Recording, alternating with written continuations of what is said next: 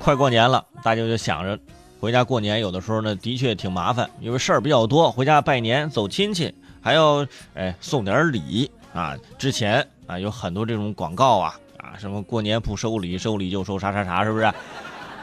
哎，就是礼品呢，的确是很重要。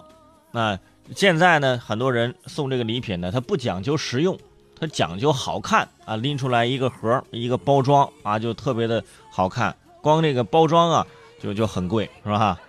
像之前的八月十五中秋节的月饼，也是这包装是越来越贵。其实里面的月饼啊，本身它也不是特别的值钱。哎，所以说过年回家这送点什么东西呢？啊，之前的送吃的啊，我说给孩子送玩具，我说给老人送那些保健品，没什么创意。哎，这两年呃，就是新兴开始送什么东西？送茶叶，啊，就现在有些茶叶包装的非常的精美。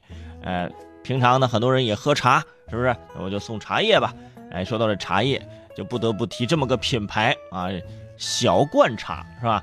有没有听说过啊？或者很多朋友在电视的广告当中也看到过这个小罐茶的广告啊？不过最近这两天啊，这个小罐茶火了啊！这个火呢，就是不是那种那种火哈，就稍微带有一点故事性的火。呃，首先是呢，最近有一张这个小罐茶大师会不会累坏了的这个图片广为流传，因为这个小罐茶的广告说呀，小罐茶。八位制茶大师手工制作，每一罐都是泰斗级大师手工制茶。小罐茶二零一八年销售额突破二十亿，二十亿，对吧？然后这网友就计算啊，仔细一计算，按照全国统一价计算，一年要炒出八万斤。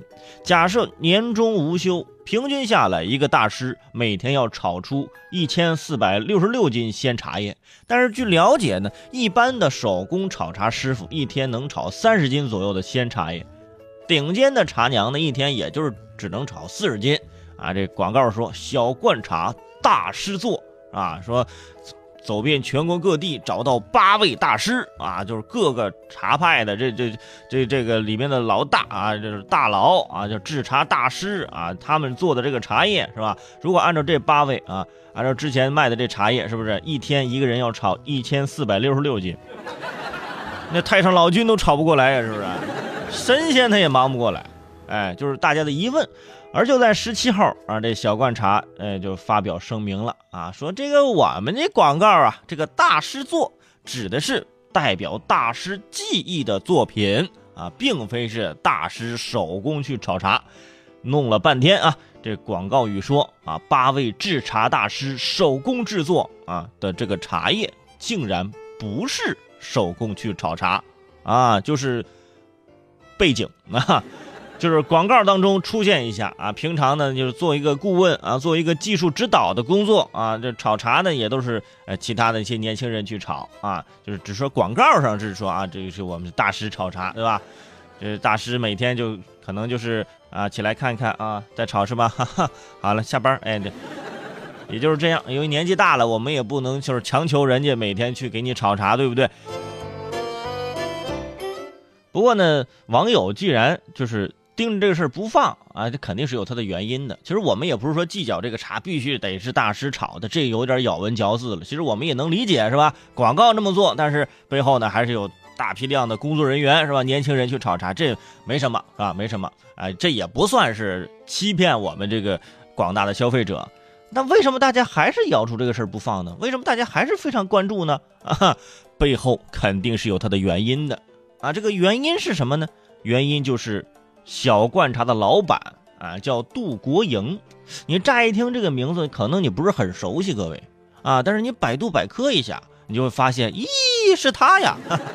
啊，这百度百科怎么介绍的呢？说杜国营，男，创业者，先后成功开创了五个国内知名品牌，现任小罐茶创始人、公司董事长。而这个杜国营之前连续创立的知名品牌，这是小罐茶是第五个嘛？之前四个是哪四个呢？给大家说一下啊，你们听好了：贝贝家、好记星、一人一本八八四八钛金手机，哎。最后一个小罐茶，我这么一说，你是不是就回忆起来了？哎呀，这贝贝家好记星，简直就是八零后、九零后最常见的电视购物广告啊！这个贝贝家可能是八零后赶上的多一些啊。小时候，哇，这同学里面能有一个哇背着贝贝家的，是不是？就感觉就是他就是时尚潮流走在尖端的那，啊，就有钱的这好孩子，是不是？甭管他驼不驼背，那就人手一贝贝家是吧？不是人手，就人背一个贝贝家是吧？背着啊。后来就是开始上上学五六年级那时候开始，好记星啊就开始出来了，拿着好记星在里面玩游戏是吧？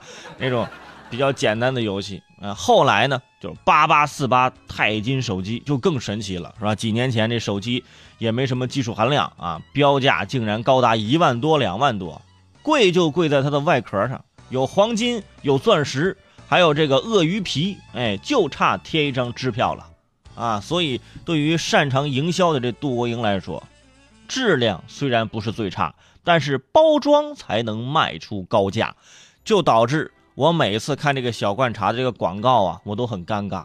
那一定要夸自己的包装有多么好看，包装技术有多么高级。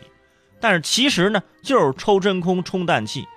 大家想想，抽真空充氮气，薯片不都这么包装吗？对不对？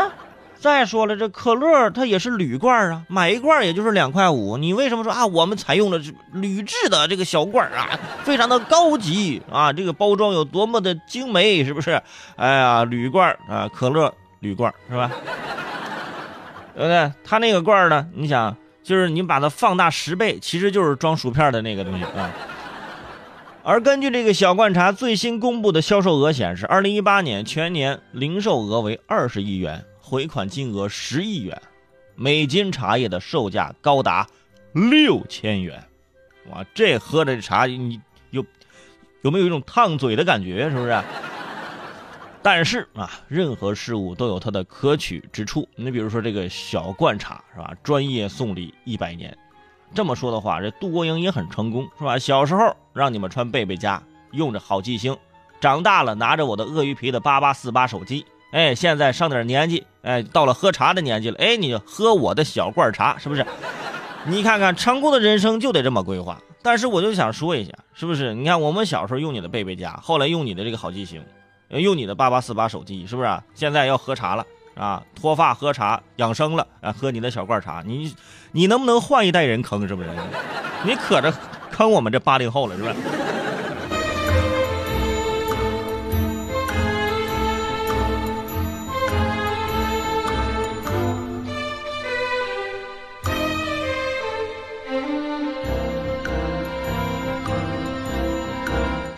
所以说啊，就是平常啊，大家看广告啊，广告是广告，关键看疗效，是吧？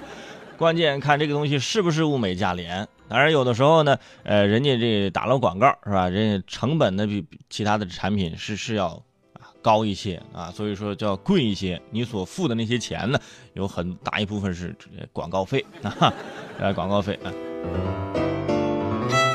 虽然说这个东西贵呢，但是本身茶叶是没毛病的啊，这茶叶是没问题，只是说只只是说就比相应于这个茶叶本身的成本就是翻了很多倍，对吧？就目前就是这样吧，啊，很多产品都是这样的，起码它不跟权健那个东西一样，是吧？这两码事儿啊，权健那个就是就是假的，那就是那骗人的啊，这个就是的确你买了我的小罐茶是吧？你有茶叶喝，嗯，而且你会特别珍惜的喝啊。